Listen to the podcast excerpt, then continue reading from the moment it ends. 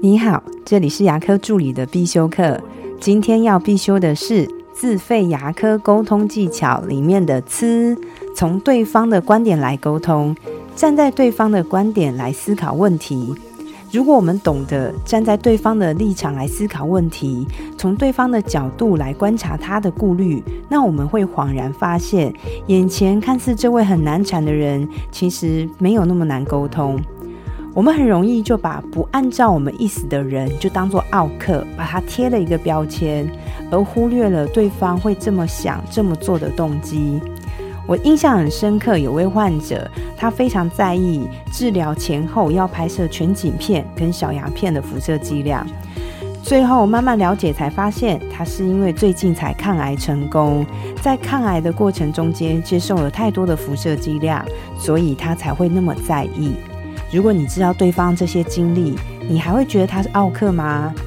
我们在沟通的时候。难免会遇到不按照我们意思的人，或者是对我们想法充满疑虑的人。这时候，请先不要觉得对方就是很傲客、很难沟通。我们可以先试着提出问题，了解对方的过去，了解对方的经历。他可能之前有不愉快的看牙经验，所以对牙科很恐惧；也可能身边的人经历过植牙的失败，所以对植牙有很多的疑虑。站在对方的观点来思考问题，对于危机的处理也是很好用的。有没有发生过患者已经躺在牙椅上，才发现他的牙齿模型还没回来？这时候你该怎么跟患者解释呢？通常我会选择站在对方的角度来回答问题。